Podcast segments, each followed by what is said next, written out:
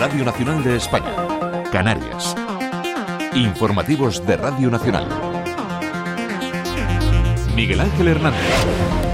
¿Qué tal? Muy buenos días. En los próximos 15 minutos les vamos a contar lo más destacado de la actualidad regional en estas primeras horas del jueves 29 de febrero. En nuestra portada, los nuevos detalles del caso de compra irregular de material sanitario por parte del Servicio Canario de Salud con varios empresarios implicados, entre ellos, ya lo saben, el presidente de la Unión Deportiva Las Palmas, Miguel Ángel Ramírez, y el político Lucas Bravo de Laguna. También la inmigración, con la petición ahora del Parlamento de Canarias de manera oficial de que la distribución de menores migrantes no acompañados sea obligatoria por parte de todas las comunidades autónomas. Y en sucesos les contaremos más detalles sobre esos detenidos en Tenerife por delitos de prostitución de menores y agresión sexual. En el control de sonido, Carlos García Rujales, comenzamos. Se lo venimos contando. Ya conocemos más detalles sobre la querella de la Fiscalía de Las Palmas contra varios empresarios por supuestos delitos de malversación, blanqueo de capitales y fraude a Hacienda en la venta de material sanitario del gobierno canario por 23 mm, millones de euros. Diego Moreno, muy buenos días. Buenos días. La Fiscalía sostiene que el empresario Miguel Ángel Ramírez, presidente de la Unión Deportiva Las Palmas, presuntamente ganó 6,7 millones de euros en comisiones por la venta de mascarillas al Servicio Canario de la Salud en los años 2020 y 2021. Según el escrito del Ministerio Público, una empresa de la que es administrador único mediaba la venta de ese material sanitario y se reservaba el 100% del sobreprecio al que lograra colocarlas. Además de Ramírez, investiga a los responsables de otras dos empresas. También al político Lucas Bravo de Laguna y su empresa empresa a la que presuntamente se transfirieron fondos en esas operaciones. La Fiscalía concluye en su querella que la participación de la empresa de Ramírez tenía únicamente como finalidad el lucro personal y apunta por ahora dos presuntos delitos fiscales a no haber tributado esas ganancias correctamente. Ramírez lo hizo a través del impuesto de sociedades y no del IRPF tras acogerse a beneficios fiscales derivados. Gracias, Diego. Un caso que hemos conocido en medio de la petición de una comisión de investigación en el Parlamento de Canarias para otra trama. El caso Coldo que investiga también la compra irregular de material sanitario. La petición la han registrado el Partido Popular y Coalición Canaria. Escuchamos a la popular Luz Reverón, al nacionalista Díaz Estebanes. Para el Partido Popular nos encontramos ante el caso Torres, una forma de gobernar que evidencia la ligereza y la falta de rigor y transparencia con la que el gobierno de Ángel Víctor Torres pues se gastaba los fondos públicos y el mezquino aprovechamiento personal ¿Quién lo diseñó, lo autorizó, lo aprovechó, se benefició, consintió y más tarde lo ocultó? Por su parte, el PSOE muestra su disposición a investigar todo lo ocurrido, aunque ha cuestionado el verdadero interés eh, de formaciones como el Partido Popular, ya que los populares aseguran no quieren que se haga una investigación global en toda España. Un planteamiento defendido, además, por el actual ministro de Política Territorial, Ángel Víctor Torres, quien era presidente canario en el momento en el que se realizaron estos contratos. Nos llegaban propuestas distintas de distintos lugares, de las comunidades autónomas, de los ministerios, nos llegaban también de empresarios, nos llegaban también de corporaciones locales. Que si ahora resulta que hay quien se haya lucrado en aquellos momentos difíciles de la pandemia, lo que hay que hacer es poner la señal en quien se haya lucrado con toda la fuerza de la ley y no con quienes fueron afectados. Palabras de Torres en el Congreso donde Vox ha denunciado a través de una proposición no de ley en la Comisión de Interior la política de fronteras abiertas que ha provocado un efecto llamada de migrantes que dicen están sufriendo territorios como Canarias. El PSOE rechaza lo que califica como ataques xenófobos y racistas. Escuchamos a Ortega Smith, Vox, y a Luc André, PSOE.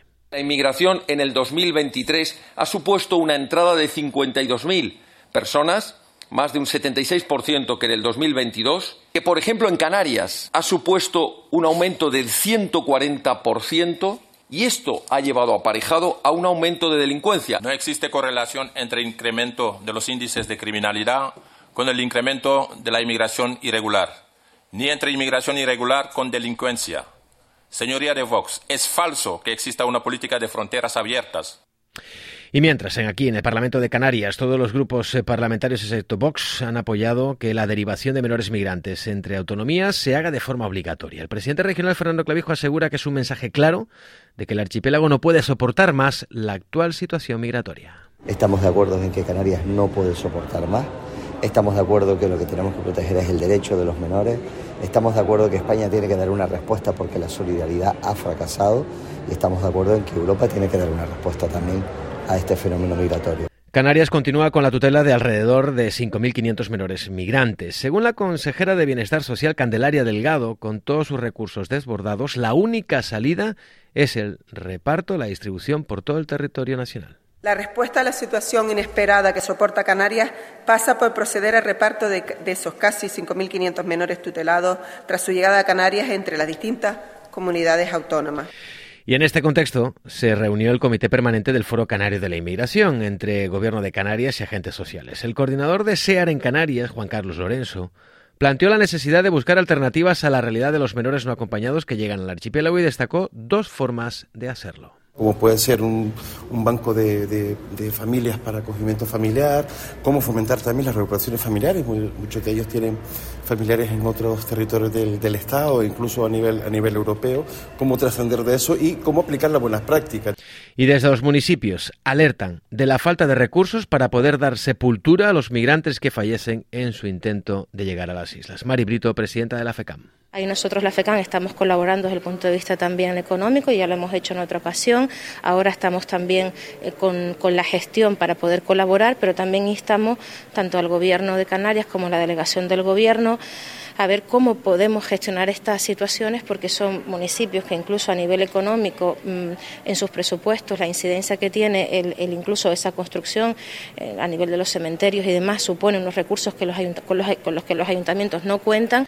Y mientras todo esto se debate, el drama continúa. En las últimas horas hemos conocido que al menos 24 personas han muerto y docenas permanecen desaparecidas en el naufragio de una embarcación al norte de Senegal. La barcaza iba con unas 300 personas a bordo cuando naufragó en la costa de San Luis que hace frontera con Mauritania, aunque su intención era partir rumbo a Canarias. Fuentes consultadas por Radio Nacional confirman que permanece la búsqueda de posibles supervivientes y que además hay varias personas heridas que han sido trasladadas al hospital de la ciudad norteña.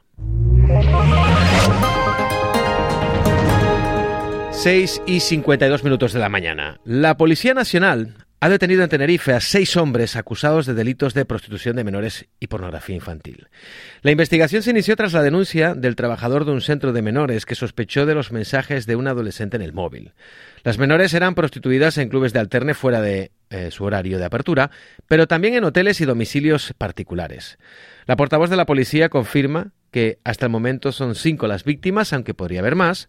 Los detenidos habían intentado coaccionarlas para evitar la denuncia policial cual manifestó a los agentes que en el smartphone de una de las menores del centro había observado mensajes de texto que hacían pensar que ésta podría estar ejerciendo la prostitución. De esos seis detenidos, dos, los cuales actuaban como encargados de un club de alterne del sur de Tenerife, en el que las menores eran prostituidas, habrían intentado coaccionarlas para eludir la acción policial.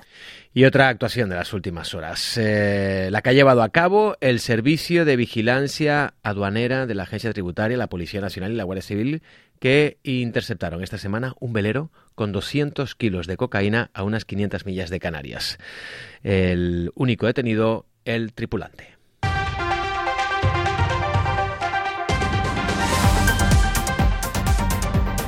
Y 6 y 54 minutos de la mañana, vamos con la actualidad deportiva. No ha podido ser, el Guaguas ha caído eliminado en Europa. Hablamos eh, de voleibol masculino. El equipo entrenado por Sergio Camarero ha perdido en la vuelta de cuartos de final de la Liga de Campeones ante la Ankara.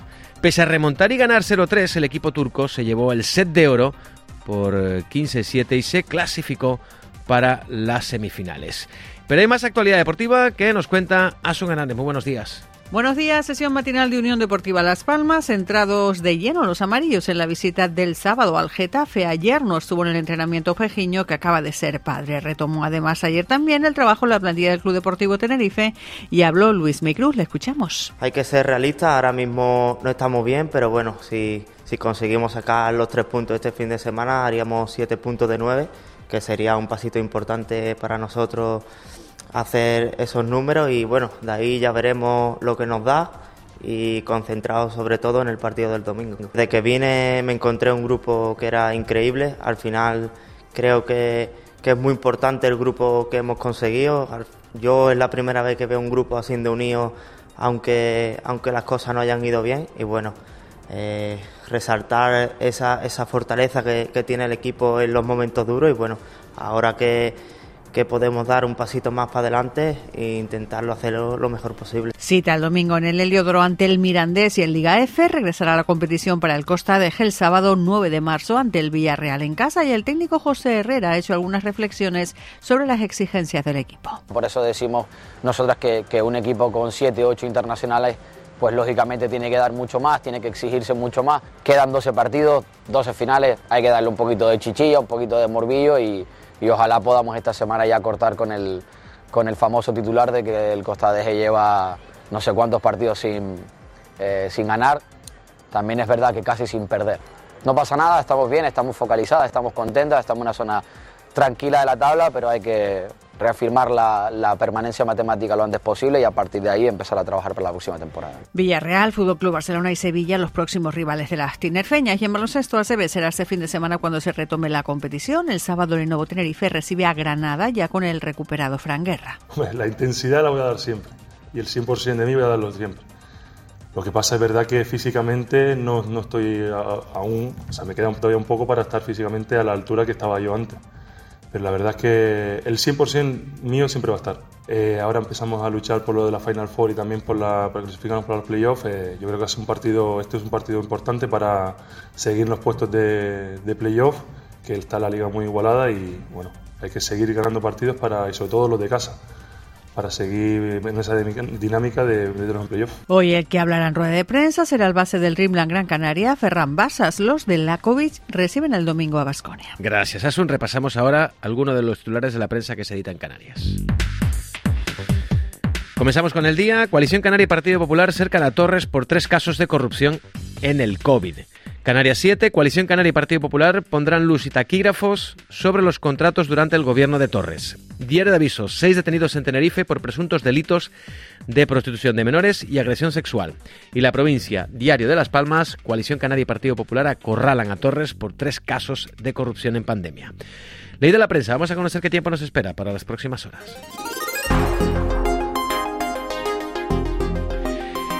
Y a esta hora permanecen el aviso amarillo por viento fuerte del noreste en las vertientes sureste y noreste del Hierro, La Gomera y en La Palma, en concreto en el municipio del Paso. Las rachas podrían alcanzar los 80 kilómetros por hora, aunque la tendencia será amainarse ya que el aviso se va a desactivar en torno a las 7 en, en cuestión de minutos. Los cielos seguirán nubosos en el norte de las islas de mayor relieve con la probabilidad de alguna lluvia. En el resto, intervalos nubosos y no se descartan lloviznas en las islas orientales durante la segunda mitad del día. Las temperaturas en las eh, capitales de provincia oscilarán entre los 18 y 22 grados. Cuando eras la princesa de la boca de fresa, cuando tenías aún esa forma de hacerme daño.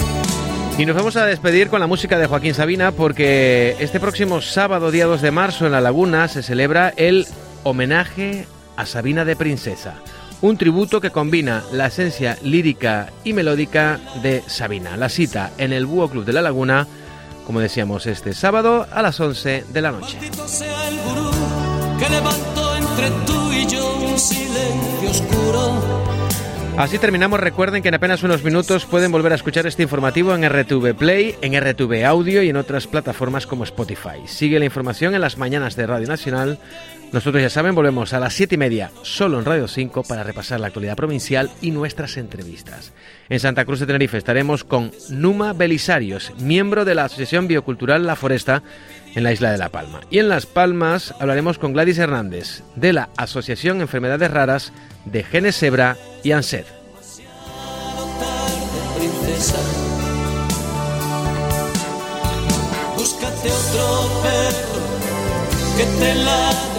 Princesa